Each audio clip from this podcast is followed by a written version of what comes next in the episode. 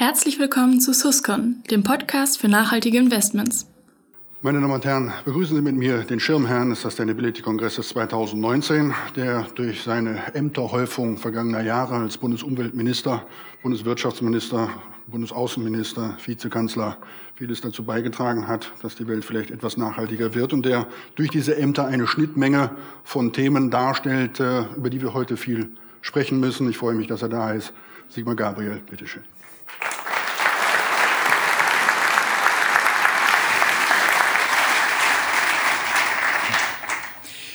Vielen Dank und vielen Dank für die Einladung und die freundliche Begrüßung. Ähm, Herr Bürgermeister, wenn ich in Bonn bin und über Nachhaltigkeit rede, dann denke ich natürlich auch über den UN-Sitz, den wir damals ähm, hierher gebracht haben. Wir haben hier eine große Biodiversity-Konferenz gemacht, weil sagen wir mal, die Biodiversität, die Artenvielfalt ja so ein bisschen das Betriebshandbuch der Erde ist. Und ähm, wir waren damals froh, wenn wir einzelne Vertreter der Wirtschaft äh, überzeugen konnten, ähm, aus Deutschland, aus Europa, aus der Welt, zu diesen Klima- und Biodiversitätskonferenzen zu kommen und sich zu Nachhaltigkeitszielen zu bekennen. Ähm, daran erkennen Sie, dass sich inzwischen Gewaltiges getan hat. Inzwischen gehört das nicht nur aus Gründen des Greenwashing, sondern der Überzeugung zu sozusagen den ernsthaften Debatten innerhalb internationaler Finanzinvestoren über die Frage, wie sicher sind unsere Anlagen eigentlich mit Blick auf ganz andere Risiken, als wir sie in der Vergangenheit debattiert haben. Äh, und insofern ist das schon, glaube ich, wenn man das jetzt ein bisschen zurückverfolgt, die letzten 10, 20 Jahre eine ausgesprochen gute Entwicklung, die auch was mit Vorreitern zu tun ähm, hat, wie sie es gewesen sind. Trotzdem will ich versuchen, ein bisschen sie nachdenklich zu machen, weil man, glaube ich, nicht übersehen darf, dass die Welt, in der wir uns aktuell sind, vielleicht für das Thema Nachhaltigkeit sogar etwas schwieriger geworden ist als vielleicht vor 10 oder 20 Jahren. Zuerst mal zu dem Begriff selber. Die Deutschen, oft auch andere Europäer, verstehen unter dem Begriff Nachhaltigkeit sofort etwas Ökologisches. Uns kommt sofort in den Kopf Umweltpolitik, Klimaschutz.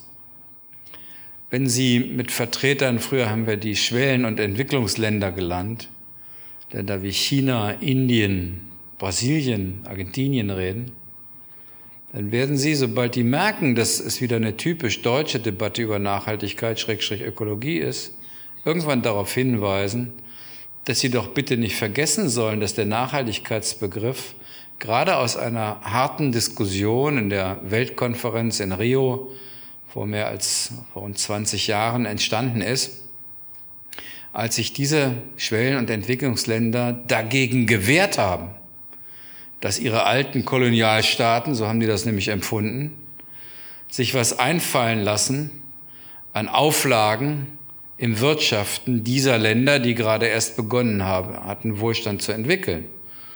Und daraus ist ein Kompromiss geworden, der hieß Nachhaltigkeit und der wurde interpretiert in natürlich nachhaltig mit Blick auf natürliche Ressourcen. Aber die Entwicklungsländer und die Schwellenländer haben Wert darauf gelegt, Nachhaltigkeit auch, was den wirtschaftlichen und den sozialen Erfolg der Gesellschaften angeht.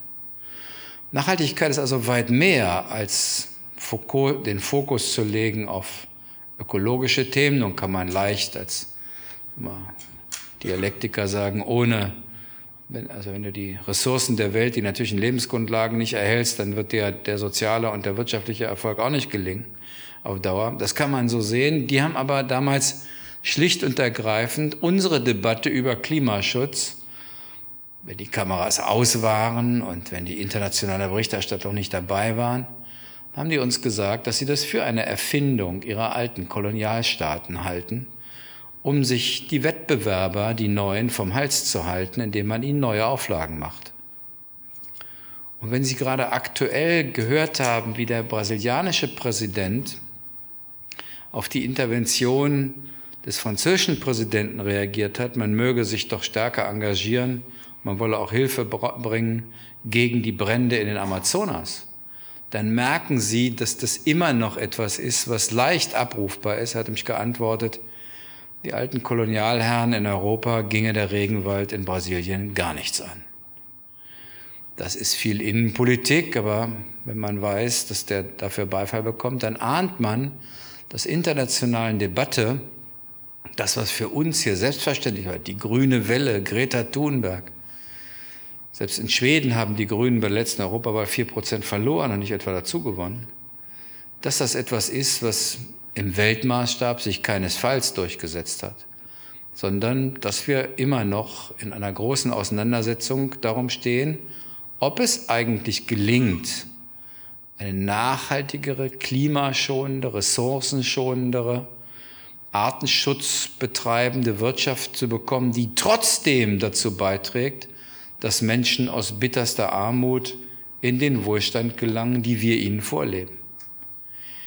Der eigentliche Beitrag Deutschlands zum Beispiel zum Klimaschutz ist nicht die absolute Tonnengrenze an CO2, die wir reduzieren. Ob Deutschland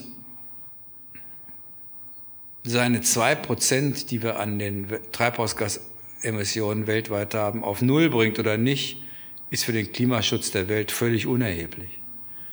Das ist Nebensache. Wenn Sie mal nach China fahren, werden Sie feststellen, wo die eigentlichen Themen liegen oder in Indien. Aber warum ist Deutschland trotzdem wichtig? Warum ist Europa wichtig? Weil hier das Experiment stattfindet, ob eigentlich wirtschaftlicher Wohlstand und Klima- und Umweltschutz zusammenpassen. Ob es gelingt, ein sehr wohlhabendes Land, eine sehr wohlhabende Region, Wohlstand, den Wohlstand zu erhalten und trotzdem eine Wende in der Energie- und Klimapolitik hinzubekommen. Darauf schaut der Rest der Welt. Geht das schief, weil wir zum Beispiel die ökonomischen Grundlagen dieses Landes in Gefahr bringen, den Umstieg in die Elektromobilität verbinden mit ein paar hunderttausend Arbeitslosen in der Automobilindustrie, dann kann ich Ihnen sagen, hat das negative Effekte auf all die, die weit höhere Emissionen in die Atmosphäre schicken, weit ärmer sind als wir, aber die genau hingucken, ob eigentlich Wohlstand und Umweltschutz miteinander vereinbar ist, weil die schlicht und ergreifend sagen, wenn ihr das schon nicht schafft, wie sollen wir das eigentlich hinkriegen? Das heißt, der besondere Beitrag von wohlhabenden Ländern wie Deutschland oder Regionen wie Europa besteht gerade daran zu zeigen, dass sozusagen alle Komponenten der Nachhaltigkeit, Schutz der natürlichen Lebensgrundlagen, wirtschaftlicher Erfolg, soziale Sicherheit, dass wir die gemeinschaftlich durch unser Handeln unter Beweis stellen. Es ist übrigens ziemlich einfach, sich für Klimaschutz zu entscheiden, wenn Ihnen die ökonomischen Konsequenzen egal sind. Es ist ziemlich einfach, sich für ökonomischen Erfolg zu entscheiden, wenn Ihnen die ökologischen Konsequenzen egal sind. Die eigentliche Aufgabe ist, diese beiden Dinge miteinander zu verbinden. Und dass die gerade schiefgegangen ist, konnten wir am letzten Wahlsonntag in der Lausitz beobachten. Das ist eine Region, die hat mit 40 Prozent AfD gewählt und die, die dümmste Wahlanalyse habe ich in einer Berliner Tageszeitung gelesen, wo ein Journalist schrieb, naja, man müsse denen das eben besser erklären. Das ist so die Haltung, naja, die haben es halt nicht verstanden. Dann müssen wir jetzt nochmal ein Volkshochschulseminar machen, dass es gut ist, dass wir ihnen ihre Existenz rauben. Denn die Leute wissen ganz genau, dass die frühzeitige Abschreibung der Braunkohle für sie sowas ist wie ein Morgentorplan der Deindustrialisierung. Und ähm, die haben Erfahrung mit uns und äh, den Versprechungen der Politik äh, zur Wiedervereinigung hatte diese Region 100.000 Jobs in der Braunkohle. Davon haben wir nach der deutschen Einheit 90.000 rasiert, weil es schlicht und ergreifend ineffizient war. Blieben noch 10.000 übrig. 10.000 Arbeitsplätze, relativ hoch bezahlt, hochqualifiziert, stolze Meister, Techniker, Facharbeiter und gute Renten. Und dann haben wir gesagt, macht euch keine Sorgen, dass die 90.000 weg sind. Wir schaffen Ersatzarbeitsplätze. Das war vor 30 Jahren. In diesen 30 Jahren ist gekommen mal ein Callcenter, mal eine Uni oder eine Fachhochschule, aber jedenfalls keine Ersatzarbeitsplätze für die 90.000 qualifizierten Facharbeiter, Techniker und Ingenieure, deren Kinder haben deshalb diese Region auch verlassen. Zurückgeblieben sind die, die noch Arbeit haben, plus Ältere. Und jetzt kommen wir und sagen, die gute Nachricht der Woche ist, 2018, gute Jahresnachricht, die letzten 10.000 machen wir auch noch weg. Aber macht euch keine Sorgen. Wir schaffen Ersatzarbeitsplätze. Sage mal, dass der, das Vertrauen in dieses Versprechen geringfügig erschüttert war nach den Erfahrungen der letzten 30 Jahre, war keine so ganz große Überraschung. Und der Versuch, jemandem zu sagen, morgen ist Wahl, ich verspreche dir, ich raube dir deine berufliche Existenz, aber bitte wähl mich, ist überraschenderweise schiefgegangen. Was will ich damit sagen? Wir werden auch im eigenen Land zeigen müssen, dass es uns gelingt, die beiden Dinge zusammenzubringen. Hier wäre es zum Beispiel sinnvoll gewesen, zuerst über die Frage zu debattieren und auch zu zeigen, dass es realistische Ansätze dafür gibt, dort qualifizierte Arbeitsplätze zu schaffen und danach ein Ausstiegsdatum festzulegen. Wir haben uns aber überboten, in der Frühzeitigkeit des Ausstiegsdatums, wissend, dass die Frage, wann wir die Braunkohle in der Lausitz stilllegen, für den europäischen Klimaschutz nahezu null Auswirkungen hat, weil die europäischen Emissionsregeln festlegen, wie viel aus Europa emittiert werden kann und nationale Klimapolitik seit diesen Regeln völlig unsinnig ist. Trotzdem war uns die Symbolpolitik so wichtig, bei der Gelegenheit haben wir dann gleich mal ganze Landstriche der AfD zugeführt. Und zwar nicht, weil die Wähler da Neonazis sind, sondern weil es eine Art Notwehr war, weil der Rest ihnen keine Perspektive mehr gegeben hat. Ich sage das, weil viel darauf geachtet werden wird, ob es Leuten, Ländern wie Deutschland, Frankreich, Spanien, Italien und Skandinavien gelingt, ihre ambitionierten Klimaschutzziele so sozusagen voranzutreiben, dass ihre ökonomischer Erfolg, aber auch ihr sozialer Zusammenhalt damit nicht gefährdet wird. Das ist keine so ganz einfache Aufgabe und ähm, die werden wir aus meiner Sicht bewältigen müssen, wenn wir wollen, dass andere uns im Klimaschutz folgen und im Umweltschutz. Nochmal, tun wir das nicht, werden andere sagen, na, wenn es die reichen Länder schon nicht schaffen, warum sollen wir es eigentlich tun? Ähm, die Klimaschutzkonferenzen und Umwelt- und Sustainability-Konferenzen, die ich mitgemacht habe, die waren immer Treffen von Umweltministern, von denen die Mehrzahl einschließlich der europäischen zu Hause ja nur eine begrenzte Reichweite hat. Ich hatte Glück, ich hatte eine Kanzlerin, die war selber mal Umweltministerin, die hat sich noch daran erinnert, wie der Kohl sie immer schlecht behandelt hat. Wenn sie einen klugen Vorschlag hatte, dann hat sie zu mir gesagt, Herr Gabriel, das wollte ich auch mal machen, jetzt machen wir das. Also ich hatte sozusagen Glück, dass ich eine, viele andere Regierungschefs sagen, okay, wir brauchen auch einen Umweltminister, aber der, weder der Finanz- noch der Wirtschaftsminister nimmt die eigentlich für voll. Äh, und dann verhandelten wir da immer. Äh, und für viele Länder saß ein Aufpasser daneben. Das war in der Regel ein Vertreter des jeweiligen Außenministeriums. Also man verhandelte mit dem brasilianischen, mit dem indischen, mit dem, ich weiß nicht, Umweltminister. Und man merkte richtig, der würde gerne mitmachen. Aber er guckte dann immer mal nach links oder nach rechts und wenn der gerade und stur guckte, passierte gar nichts. Weil diese Länder damals und manchmal auch heute noch der Überzeugung waren, dass die weltweiten CO2-Emissionen, die es gibt, ja von uns verursacht sind. Also sollten wir bitteschön erstmal unsere Pro-Kopf-Emissionen runterbringen, damit Länder wie China und Indien und andere ihre Pro-Kopf-Emissionen auf unseren Durchschnitt bringen können.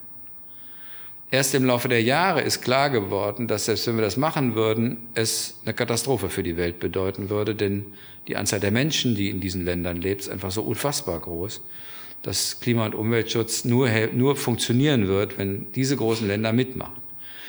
Die tun das nicht so, wie wir Deutschen uns das vorstellen, dass man da einen Plan beschließt und dann eine Behörde einsetzt und das dann auch alles kontrolliert und das international auch darstellt, aber sie tun eine ganze Menge tut sich eine Menge im Bereich Renewables in China beispielsweise, auch in Indien.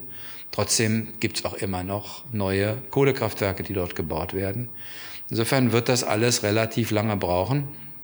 Und äh, trotzdem hat sich, glaube ich, das Bewusstsein viel stärker durchgesetzt.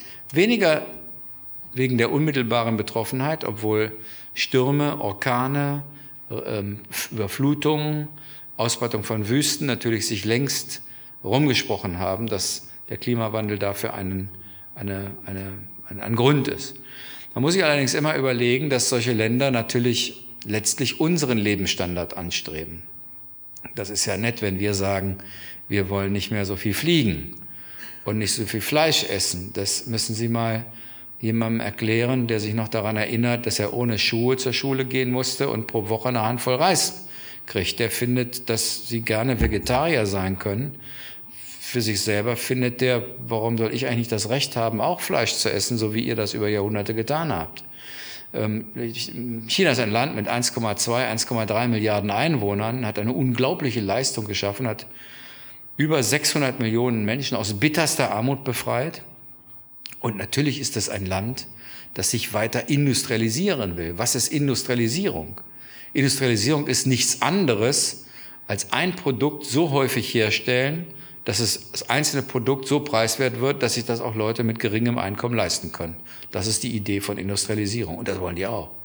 Das Problem ist, wenn sie das mit den gleichen Instrumenten tun, wie wir das die letzten 100 Jahre getan haben, dann ähm, werden wir einen zweiten Planeten brauchen, weil wir so viele Ressourcen nicht haben. Als ich geboren wurde, das ist leider nur auch schon 60 Jahre her, da waren wir zweieinhalb Milliarden Menschen auf der Erde.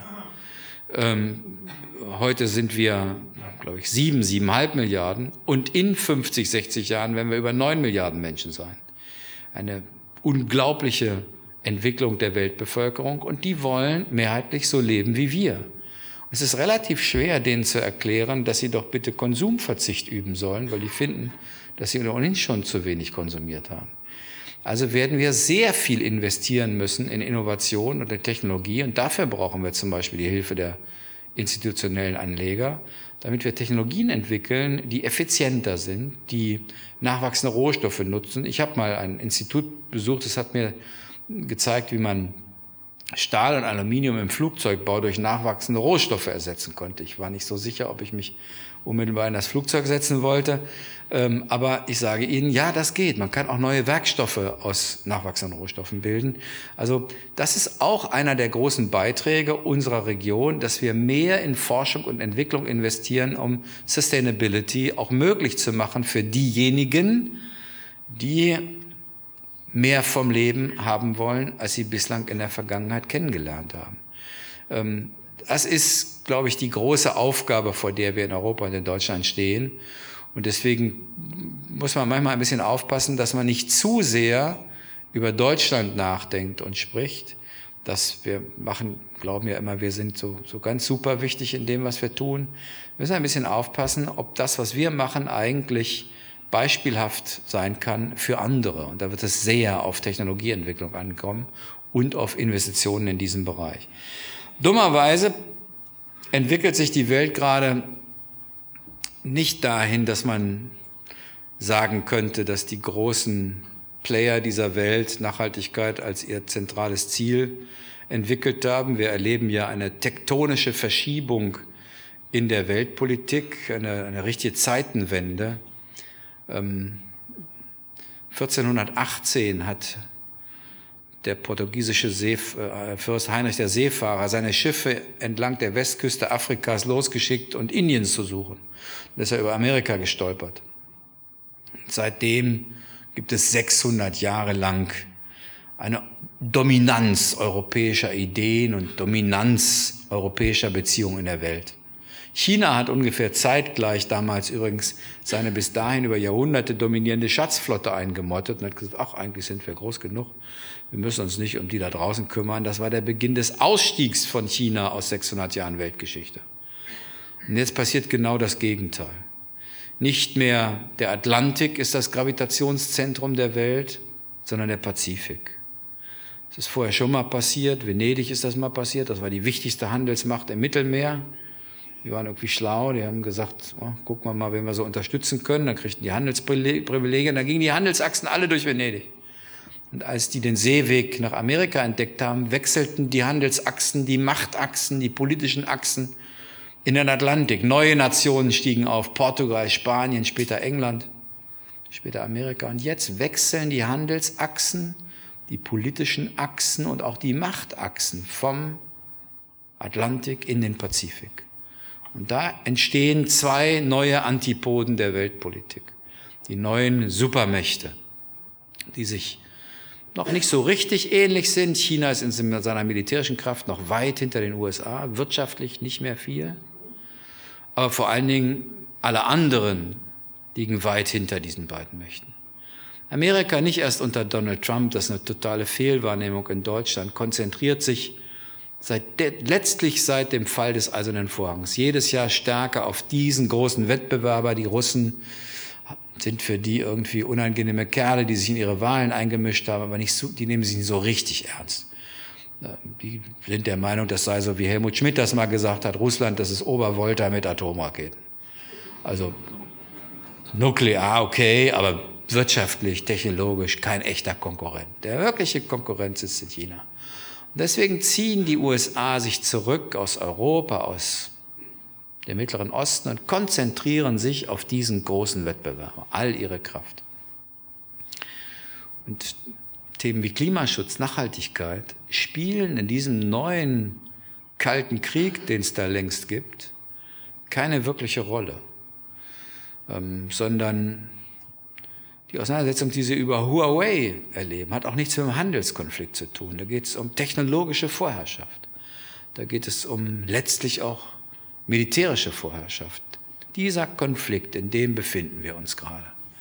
Und deswegen wird es in den nächsten Jahren gar nicht so einfach sein, in der Welt solche überragenden Ziele wie Nachhaltigkeit wieder zurück in die Weltpolitik zu holen, weil der Multilateralismus, die Zusammenarbeit der Welt auf der Grundlage von Verträgen ja gerade eher erodiert. Wir sind ja eher gerade in so einer Art G0-Welt, äh, wo keine richtige Ordnungsmacht da ist. Äh, G7, ich meine, weiß nicht, was ist Ihnen was Erinnerung geblieben von G7? Einen Beschluss? Also mir nicht. Das liegt einfach daran, dass es auch keinen gab. Es gab nicht mal einen Abschlussbericht, sondern das Motto der Beamten war, als sie sich trafen, don't get him mad. Macht ihn nicht verrückt, gemeint war Trump, weil der ein Jahr zuvor in Kanada den G7-Gipfel und das den Beschluss per Twitter aus dem Flugzeug in die Luft gejagt hatte. Das heißt, es gibt gar keinen Ort, wo wir so richtig über Nachhaltigkeit und das, was wir gemeinschaftlich international tun können, machen können, weil der Multilateralismus mindestens mal von der Führungsmacht des Westens als nicht so richtig wichtig angesehen werden. Und die Chinesen haben auch den Hang zum Multilateralismus à la carte. Wenn es ihnen gut tut, finden die den auch wichtig. Wenn nicht, kann er auch schon mal ignoriert werden. Das heißt, wir sind in einer ziemlich harten Welt zurück und wir Europäer, wir werden uns verändern müssen. Das wird hier für uns unbequem. Wir sind auf einmal mit Fragen konfrontiert, die wir in der Vergangenheit nicht haben reden müssen. Wir sollten uns um uns selber kümmern nach dem Zweiten Weltkrieg. Die Lehre des Zweiten Weltkriegs war America in, Russians out, Germans down. Das war die, also Amerika zur europäischen Macht, die Russen draußen halten und aufpassen, dass die Deutschen keinen Mist machen. Dafür ist die Europäische Union gegründet worden, dafür ist die NATO gegründet worden. Das ist sozusagen die Ordnung. Und damit wurde gesagt, kümmert euch um uns selber, den Rest müsst ihr uns überlassen. Und wir waren ganz glücklich damit.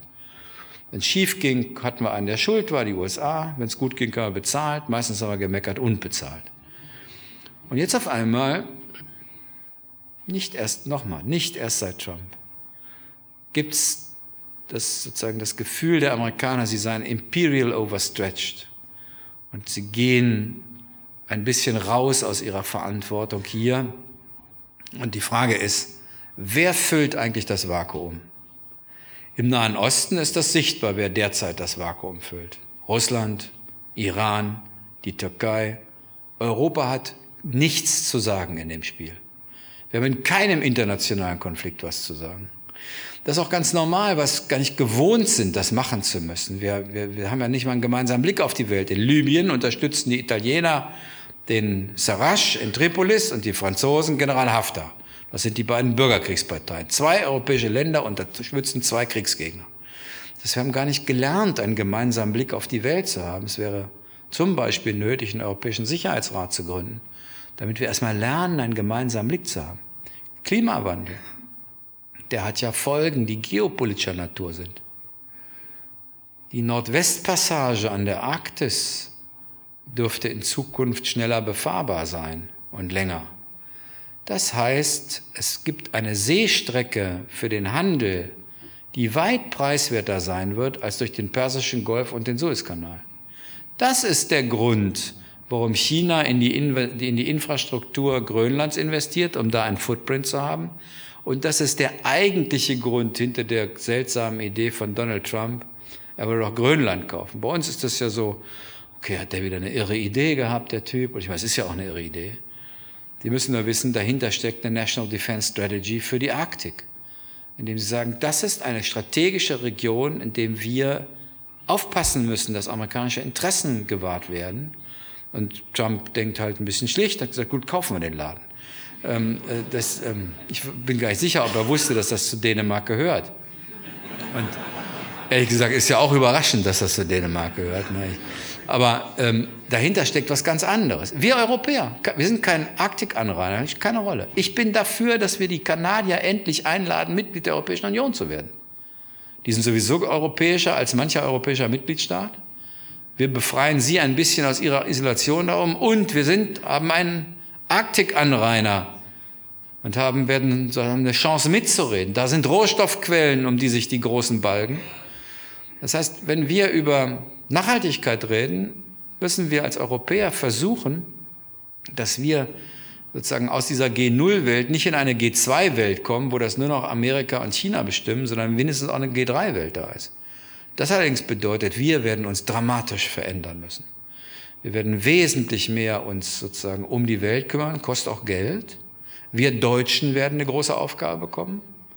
Ich habe gerade einen Brief bekommen eines Bürgers, der gesagt hat, wir haben doch eigentlich gar keine Feinde, wir können doch die Bundeswehr abschaffen, warum soll er das machen? Im Zweifel hat er sogar recht. Die Frage ist nur, was denken dann eigentlich die Polen und die Balten? Das kann ich Ihnen sagen, was die machen werden. Wenn Deutschland sagt, wir verabschieden uns aus einer gemeinsamen Verteidigungsfähigkeit, gehen die zu Herrn Trump und wir spalten die Europäische Union. Das wird die Folge sein. Das ist überhaupt etwas, was Xi Jinping aus China, Herr Trump, Herr Putin versuchen, die Europäische Union zu spalten, weil wir so ein komisches Gebilde sind. Bei uns hat der Kleine genauso viel zu sagen wie der Große. Das finden die ganz seltsam. Also dass Malta mit 400.000 Einwohnern genauso viel Stimmen hat wie Deutschland mit 82 Millionen, das hält Trump für eine, für eine verrückte Idee. Und manche Deutsche ja auch. Die Wahrheit ist, sonst gäbe es die EU nicht. Wenn die Kleinen Angst haben müssten, dass die Großen sie überrollen. Und wenn wir in dieser ganzen, diesem ganzen Spiel, das da neu aufgestellt wird, wenn wir da was zu sagen haben wollen, egal ob es außenpolitisch ist, bei der Frage von Klimaschutz und Umweltschutz, wirtschaftspolitisch, dann wird, werden wir Europäer uns weit, weit stärker um die Welt kümmern müssen als bisher. Zurzeit sind wir die letzten Vegetarier in der Welt der Fleischfresser. Wir sind hier sozusagen, wir gelten als reich, aber politisch irrelevant. Wenn die Briten gehen, werden wir übrigens als Veganer gelten. Weil meine Sorge beim Brexit ist nicht, wobei es ja ganz beruhigend ist, dass wenn einer der ältesten Demokratien der Welt immer noch das Parlament das Sagen hat und nicht die Regierungschefs, das war ja gestern ein Akt der Wiederherstellung der britischen Demokratie, aber wenn dieses Land geht, da geht nicht irgendein Land, geht übrigens ein Land, das sehr für Nachhaltigkeit eintritt, aber es geht auch ein wirtschaftliches Powerhouse. Es geht ein Land mit Jahrhunderter diplomatischer Tradition, es geht eine Nuklearmacht. Die anderen sehen das als Anzeichen des Auseinanderbrechens und des Schwächelns des Westens. Geopolitisch ist das viel schlimmer als ökonomisch. Das, Brit das britische Empire hat Schlimmeres überstanden als eine Wirtschaftskrise und wir auch. Aber die, der Blick auf uns wird ein ganz komischer. Ich komme gerade hier nach Bonn aus Shenzhen in China und habe ich mich Freunden aus dem Außenministerium getroffen in China. Und wenn man die ein bisschen kennt, dann reden die ja auch irgendwann offen. Dann läuft so ein Fernseher an der Wand im Restaurant ohne Ton und zeigt Bilder aus dem britischen Unterhaus. Irgendwann zeigt er dahin. Ich sage, ja, ist Großbritannien, ist was los? Nee, sagt er, das seid ihr. Ich sage, wieso sind wir das? Das ist eure Zukunft. Da kannst du sehen, was euch auswirkt. Das heißt, der Blick auf uns wird ein zunehmend kritischer. Dass ich würde sagen, wenn wir aus der Politik und aus der Wirtschaft eine Aufgabe vor uns haben, ist es zu zeigen, dass wir ökonomisch erfolgreich bleiben, dass wir das mit geringeren Ressourcen einsetzen, mit erneuerbaren können, dass wir gleichzeitig sozial sicher sind, aber dass wir in Europa auch zusammenbleiben. Denn selbst das große Deutschland ist in der Welt von morgen sozusagen viel zu klein. Henry Kissinger hat mal gesagt, die Deutschen haben ein bitteres Schicksal, zu groß für Europa, zu klein für die Welt. Wir haben heute 500 Millionen Einwohner in Europa. Wir haben 25 Prozent des Sozialprodukts, 7, 8 Prozent der Weltbevölkerung. Übrigens 50 Prozent der Weltsozialkosten. In ein paar Jahren haben wir noch 12 Prozent der Weltbevölkerung, 12 äh, Prozent des Weltsozialprodukts, weniger als 5 Prozent der Weltbevölkerung. Wenn wir da nicht zusammenhalten, dann wird, werden wir keinen Beitrag leisten können zu den Menschheitsfragen von morgen und zu denen zählt mit großer Sicherheit auch das Thema Nachhaltigkeit. Vielen Dank, dass Sie mir zugehört haben.